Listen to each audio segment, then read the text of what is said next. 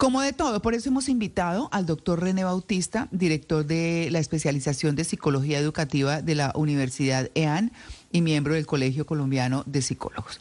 Doctor Bautista, gracias por aceptar la invitación a en Blue Jeans. Muy buenos días. Buenos días, María Clara. Buenos días para ti y para todos los oyentes. Un gusto. Bueno, la crianza de los abuelos.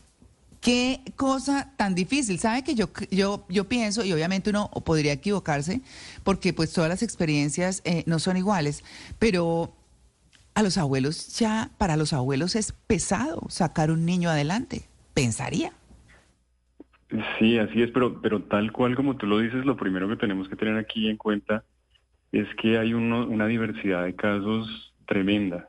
Por supuesto, sí hay un factor común, un denominador común, y es que, pues, en general, los abuelos son de una edad, pues, mucho más avanzada que la de los padres, por lo menos en, en promedio, y eso, pues, tiene una serie de implicaciones para bien o para mal. Como decía de pronto algún oyente, sí, los años, pero también la experiencia, y eso, y eso tiene, como tú decías, también de largo y de ancho, ¿no? Para bien o para mal, la experiencia de los abuelos, lo que ellos aprendieron siendo papás, eh, de alguna manera tendrá que impactar en ese proceso de la crianza de los hijos, pero pues obviamente también la carga de los años en términos físicos es un factor determinante para las posibilidades de, sobre todo de cierto tipo de interacciones, ¿no? Por ejemplo, las interacciones tipo juego y esas cosas, allí obviamente pues se, van a ver afectadas, pero de alguna forma muchos abuelos logran compensar esas, esas carencias físicas justamente a partir de su propia experiencia eh, y de todo lo que aprendieron con sus hijos. Entonces, de nuevo, pues aquí hay una variedad tremenda.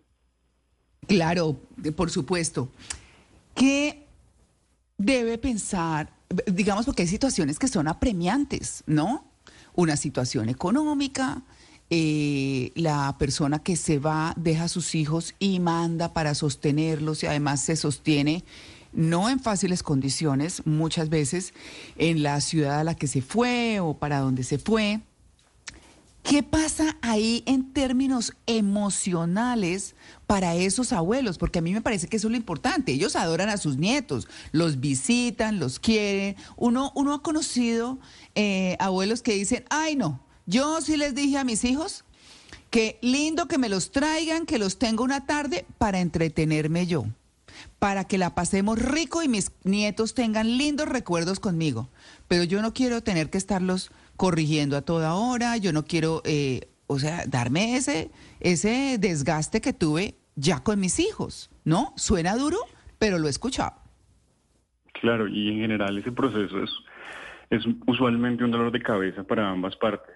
Pero, pero mira, me parece muy importante entender, como tú decías, que hay algunos casos en los que los abuelos son incluso necesarios, ¿no? Hay situaciones que son tremenda, este, tremendamente apremiantes en nuestras, en nuestras familias latinoamericanas, pero además incluso los abuelos tienen una función evolutiva muy importante. Nosotros los, los seres humanos tenemos un cerebro que se demora mucho tiempo en desarrollarse y eso ha hecho que para la especie sea de un altísimo valor el hecho de que los, los abuelos, sobre todo los abuelos maternos y sobre todo la abuela materna, apoyen el mm. proceso de, de, crianza eh, hasta que por lo menos el niño tiene cierta edad. Creo que sin ese apoyo seguramente la especie no hubiera podido sobrevivir. De hecho, allí está como el origen justamente de la familia. Pero claro, ahora también tenemos obviamente un montón de condiciones culturales y de condiciones económicas en las que forzosamente los abuelos tienen que entrar a ser parte del cuento y si no, la crianza se hace un proceso casi que inviable y tenemos condiciones culturales que de alguna manera promueven esa necesidad. Por ejemplo, mm, la licencia de paternidad de un padre es de ocho días. Entonces, pues imagínate, acaba de nacer el niño y a los ocho días el papá se tiene que ir a trabajar sí o sí.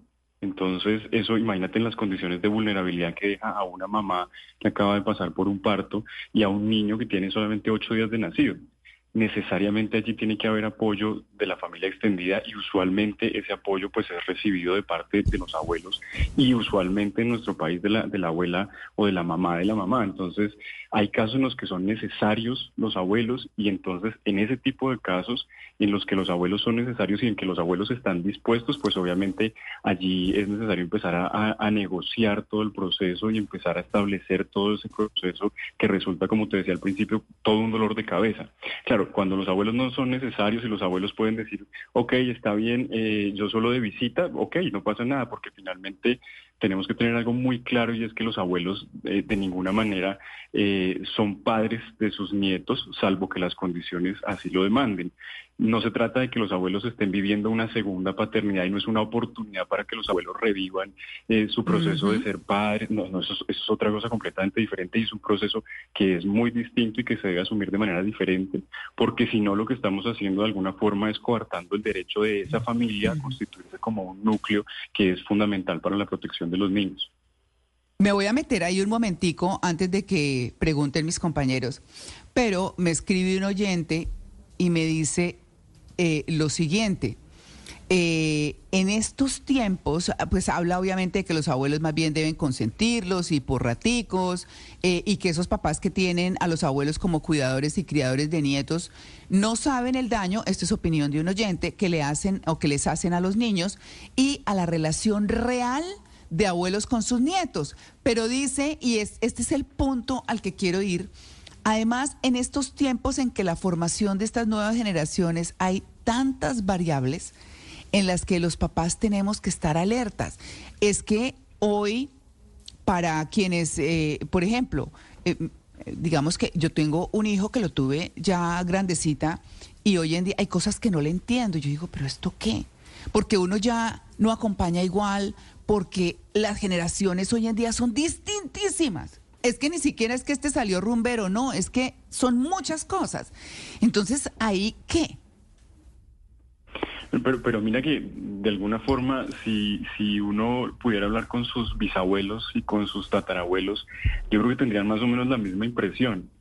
Eh, yo creo que siempre tenemos la impresión de estar atravesando por épocas más difíciles que las anteriores eh, y esa sensación es permanente en todos nosotros. O sea que si uno le pregunta a los papás o a los abuelos o a los bisabuelos, seguramente todos ellos tuvieron que enfrentar retos y dificultades distintas. Yo creo que eh, en este momento no es que vivamos un momento particularmente crítico para los procesos de crianza, los procesos de crianza siempre han sido muy complejos y han tenido diferentes variables y en su momento ha tenido diferentes retos o dificultades. Entonces, de alguna forma, no se trata de que esta generación sea particularmente compleja de criar, más o menos pasa lo mismo con todas, solo que el tipo de retos a los que se debe enfrentar un padre usualmente pues cambia. Por ejemplo, hoy en día pues tenemos a nuestros chiquitines que son nativos digitales y entonces los padres tienen que de alguna manera apropiarse de todo ese mundo de, justamente de herramientas y de contextos para poder de alguna forma conectar con sus hijos, etcétera pero en general los retos han sido diferentes. Eh, pues mira, si, me voy un poquito para atrás, eh, eh, por ejemplo, muchas prácticas de abuso, de maltrato, etcétera, estaban tremendamente normalizadas y entonces criar, por ejemplo, de una manera respetuosa o criar de una manera entre comillas saludable antes era muchísimo más complicado, el acceso a información era mucho mucho menor, el tipo de herramientas con las que contábamos para ayudar al proceso de desarrollo integral eran muchísimo menores. Entonces, digamos, cada época tiene sus propios desafíos y sus propios retos, a pesar de que tenemos esa sensación de que siempre lo más difícil nos toca a nosotros. Doctor Bautista, pero nuestros oyentes están respondiendo una pregunta en esta mañana en Blue Jeans y es la siguiente. ¿Cree usted que los niños criados por sus abuelos podrían crecer con una ausencia de autoridad? Y se la hago y, se la recuerdo, doctor, porque precisamente quisiera preguntarle acerca de eso. Hay un organigrama. Muchas veces los abuelos no, no, no, no son tan responsables de esa autoridad que deben ejercer sobre sus nietos. Por eso los consienten tanto. Ay, rompa, no, tranquilo, mijo, rompa eso, tranquilo, raya. Ay, rayó la mesa, es que mi nieto es muy lindo. De todas maneras, no hay una autoridad como lo que sí ocurre con los papás. Los papás, todos, no, no hagas eso, por favor, cómete. Los, los, los abuelos son más querendones, son más amables, son más sonrientes. Ya están en una época de su vida donde ya les han pasado tantas cosas y tienen tantas arrugas y tantas canas que dicen, ay, Hombre, no hay que complicarse tanto por esto. ¿Eso afecta también en la formación de un ser humano? Pues mira, es, muy curioso, pero yo creo que pasa, pasa un poquito es al revés. Eh, me refiero a que, digamos, lo primero que hay que tener claro es que la autoridad no tiene que ver con si soy padre o con si soy abuelo. Tiene que ver es un poco con mi propia forma de ser y con mi propia forma de educar y con la dinámica que se da.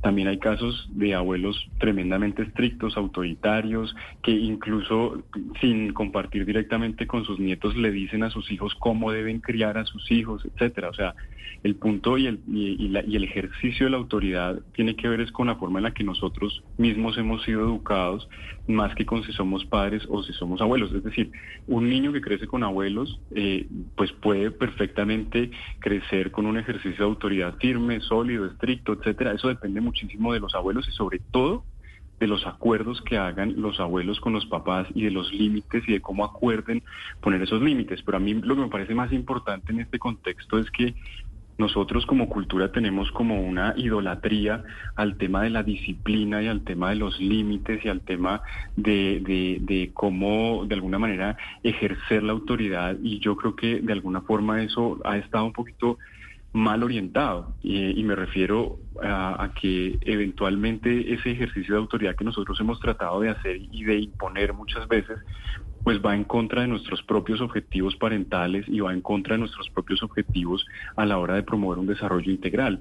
Muchas veces somos padres autoritarios, padres que creemos que somos infalibles. Es muy frecuente que uno diga, no me desautorice.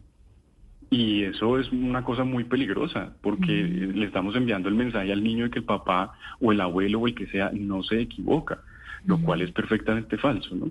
Eh, y le estamos coartando al niño la posibilidad de que sea crítico, de que desarrolle su pensamiento crítico, de que se apropie y se empodere sus, de sus derechos y que pueda decir, no, espera un momentico, esto no debería pasar así, yo no me estoy sintiendo bien con esto, etcétera. Y aquí estamos abriendo la puerta a un montón de riesgos de vulneración de derechos de los niños tremendamente importantes en nombre del ejercicio de la autoridad. Por supuesto es importante ayudarle a los niños a que crezcan de formas, digamos, lo más posible eh, libres de riesgo, lo cual pues tampoco es posible en, estricto sentido, pero, pero mm, digamos que el ejercicio de imponer la autoridad y de estar preocupados porque el niño tiene que hacerme caso es un factor de riesgo tremendo para vulnerar los derechos de los niños. Entonces yo creo que ese tema de la autoridad y de cómo se ejerce la autoridad tiene que ser reevaluado en nuestra cultura. Y yo estoy seguro de que si los oyentes me escuchan más de uno, estará diciendo, claro, por culpa de gente como esta y la generación de cristal. No, al contrario, lo que muestra la investigación es que ese tipo de crianza pues nos ha dejado unas huellas tremendamente profundas, pero tremendamente sutiles, que la gente no nota y nos ha dejado una huella de maltrato sutil, pero muy profundo, que la gente ha naturalizado y ha normalizado y eso ha sido tremendamente perjudicial para nosotros como sociedad. Claro. Eh, doctor, en ese orden de ideas, ¿qué sí y qué no deberían hacer los padres que tienen eh, a sus hijos en el cuidado de sus abuelos? Porque pues es una realidad que a los papás les toca trabajar y sobre todo en Colombia para poder mantenerlos. ¿Y a quién y con quién dejan a sus hijos? Pues con los abuelos. Pero si pasan este tipo de cosas, de pronto eh, la crianza que ellos no quieren para sus hijos, ¿qué herramientas deberían tener para que eso no suceda?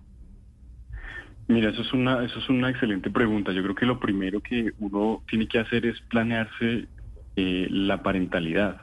Y si, por ejemplo, yo no me la llevo bien con mis suegros, eh, pues tengo que reevaluar muy bien mi proyecto de parentalidad porque si eventualmente mi suegro tiene que hacerse o mi suegra tiene que hacerse cargo de mi hijo, entonces yo voy a tener que aceptarlo, pero porque fue mi decisión y fue un plan. Yo creo que nos hace mucha falta educación sexual en ese sentido, educación y planificación familiar en ese sentido. Ojo, usted se está eh, metiendo en un compromiso de vida con otra persona que tiene a su familia y usted tiene a su propia familia, o está seguro o está segura de que usted estaría dispuesto, dadas las condiciones, a dejarle la crianza de sus hijos a estas otras personas o no. Eso es lo primero. Seamos súper conscientes de esa decisión que estamos tomando. Pero cuando ya la cosa se da y de alguna manera tengo que eh, apoyarme en los abuelos, etcétera, aquí hay otra cosa que es fundamental y es tener claro que si yo le entrego el cuidado de mis hijos a una persona, pues primero ojalá sea una persona obviamente de confianza. Yo sé que en las condiciones actuales de este país no siempre podemos dejarle los hijos a las personas de confianza y a quienes quisiéramos, lo cual pues es lamentable. Ojalá siempre pudiéramos dejar a nuestros hijos mm. la mayor parte del tiempo con, con, personas que confiamos. Pero bueno, si, si tenemos que dejarlo con los abuelos, tenemos que ser conscientes de algo y es que tenemos que darles un margen de acción y de autonomía. Sí, no puede ser que los abuelos se conviertan en una extensión mía porque no lo son. Yo no puedo ser autoritario tampoco con los abuelos y decirle usted tiene que hacer lo que yo diga, etcétera, etcétera. No, porque resulta que en la crianza y en el cuidado cotidiano hay un montón de situaciones imprevistas y un montón de problemas que el abuelo tiene que resolver o que la persona que está encargada del cuidado tiene que resolver y no puede andar llamando al papá o a la mamá a ver si le parece o no le parece. Entonces, sí es muy importante que uno haga acuerdos con los abuelos y sí es muy importante que uno diga, mira, para mí lo que no es negociable es esto, esto, esto, esto no puede pasar, esto no puede pasar y esto debe pasar de esta manera. Pero de ahí en adelante tenemos que permitir la autonomía del abuelo y tenemos que permitir que el abuelo o la abuela de alguna forma tomen decisiones que no vayan a vulnerar esos mínimos, que no vayan a sobrepasar esos mínimos, pero que de alguna manera eh, tendrán que ellos arreglárselas en la propia cotidianidad y tendrán ellos que decidir. Claro, esos límites también es clarísimo que pueden reajustarse durante el proceso, porque pues la crianza es un proceso terriblemente dinámico y que vale la pena que esté siendo revisado permanentemente y eventualmente uno tendrá que volver a negociar algún límite por alguna cosa que se dio y uno cayó en cuenta de que esta cosa no funciona o esta regla de juego hay que cambiarla, etcétera. Entonces hay que, sí, poner unos acuerdos con los abuelos, pero darles un margen de acción, pero además tener presente que este proceso puede ser muy dinámico y tenemos que estar dispuestos a que eventualmente estos acuerdos vayan cambiando conforme además va creciendo el niño porque las demandas y necesidades no van a ser siempre las mismas. Doctor, sí, eh, mi pregunta también iba como muy encaminada a eso, a lo de cómo poner los límites, porque cuando generalmente uno escucha, yo no tengo hijos, mi mamá pues ya no, no es abuela, pero uno escucha como las parejas que llevan los niños donde los abuelos y un fin de semana dicen, no, llegó reseteado el muchachito. Se los desconfiguran. Me lo desconfiguraron porque llegan, claro, entonces los dejan comer en la cama, los dejan eh, pues comer más dulce. Se acuestan más tarde, se paran en, encima de los muebles con los zapatos puestos. Sí, cosas que no lo, que seguramente esos abuelos no dejaron hacer a sus hijos, pero como claro, ya no es su responsabilidad, sino que están ahí como por eh, pues de visita y entonces les quieren dar todo el cariñito, ya tienen toda la experiencia, ya dicen, ay no, yo fui muy duro con mis hijos y, y la vida es como más relajada, entonces realmente como unas recomendaciones así puntuales para que haya una armonía en esa, en esa relación con los papás.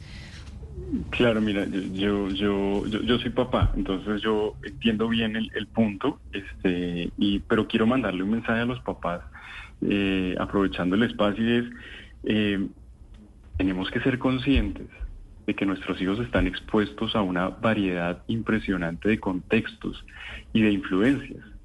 Entonces, yo creo que parte de nuestra labor es educarlos para que comprendan y se puedan, puedan lograr desarrollarse integralmente, incluso en esa variedad de contextos, porque sí, puede que los abuelos lo reseteen en el fin de semana, pero luego viene el colegio, luego vienen los amigos, y luego viene la novia, y luego viene la familia de la novia, y así sucesivamente, en el que todo el tiempo van a estar reseteados y entonces nosotros de alguna manera vamos a estar sufriendo permanentemente si es que tenemos esa necesidad de control eh, sobre el comportamiento de nuestros hijos. Hay que soltar un poco y hay que tener presente que eso va a pasar y que necesariamente lo que tenemos que hacer es educar a nuestros hijos para esa variedad. Sin embargo, en términos de lo que de lo que sí me parece clave es ojo con la vulneración de derechos. Es decir, yo puedo hacer un acuerdo con los abuelos eh, mm. sobre los mínimos. Por ejemplo, si yo estoy haciendo una dieta respetuosa de no sé qué, ojo, listo, no me le dé dulce ahí para adelante lo que quiera, pero no me le dé dulce. Entonces, esos mínimos me parece que son fundamentales y sobre todo esos mínimos establecidos frente a, frente a la garantía de los derechos de los niños, a un trato digno, a una alimentación saludable, a un ocio, eh, digamos, a un ocio de un tiempo libre eh, saludable, etcétera. No, y para cerrar, doctor, no quiero dejar de transmitirle esta pregunta que me hace un oyente y es la relación de nietos cuando los abuelos empiezan a tener enfermedades mentales como el Alzheimer, por ejemplo, y que de todas maneras la, la, situación obliga un abuelo con, con, esa dificultad o con otras de salud eh, frente, frente a la crianza de unos hijos muy complejo. No, mira, me haces una pregunta muy difícil para mí. Yo crecí con mi abuela, a mí me crió mi abuela. Claro, también tuve a mi mm. mamá y a mi papá todo el tiempo, pero soy hijo de padres separados, crecí con mi abuela y mi abuela sufrió de Alzheimer. Ah. Eh, y mira que una de las cosas más bonitas que me pasó a mí en la vida es que conforme yo iba creciendo, su Alzheimer iba avanzando y yo pasé en algún momento de mi vida de ser cuidado a ser cuidador. Y mm. cuando me convertí en cuidador de mi abuela, pues simplemente lo único que tuve que hacer fue ser recíproco con todo el amor que ella me dio y aprendí muchas cosas y aprendí entre ellas la paciencia. Y eso no te imaginas lo que me ha servido a mí para ser papá. Gracias a todo lo que tuve que vivir con mi abuela en su proceso de Alzheimer, eh, aprendí a ser una persona tremendamente paciente y eso me ha ayudado un montón para ser papá y para ser un ciudadano un poquito distinto. Entonces, ese proceso también es muy importante. Doctor René Bautista, usted me dejó con el corazón arrugado. A mí también. Se lo confieso.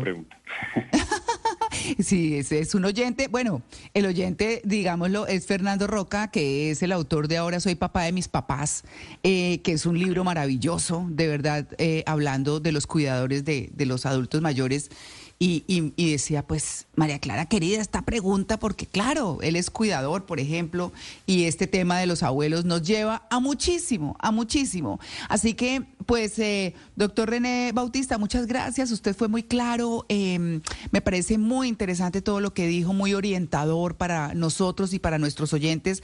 Eh, que tenga un feliz día y sus redes, por favor. Bueno, claro que sí. Primero un saludo a Fernando, mil gracias por la pregunta, que también me dejó con el corazón arrugado. Este, eh, y mis redes, bueno, me encuentran como René Bautista, seguramente en, Instagram, René Bautista 81, en TikTok como René Bautista guion eh, al piso eh, PS de psicólogo y una red social donde hacemos trabajo de parentalidad con mi esposa, parental.reconfortar. Ah, perfecto.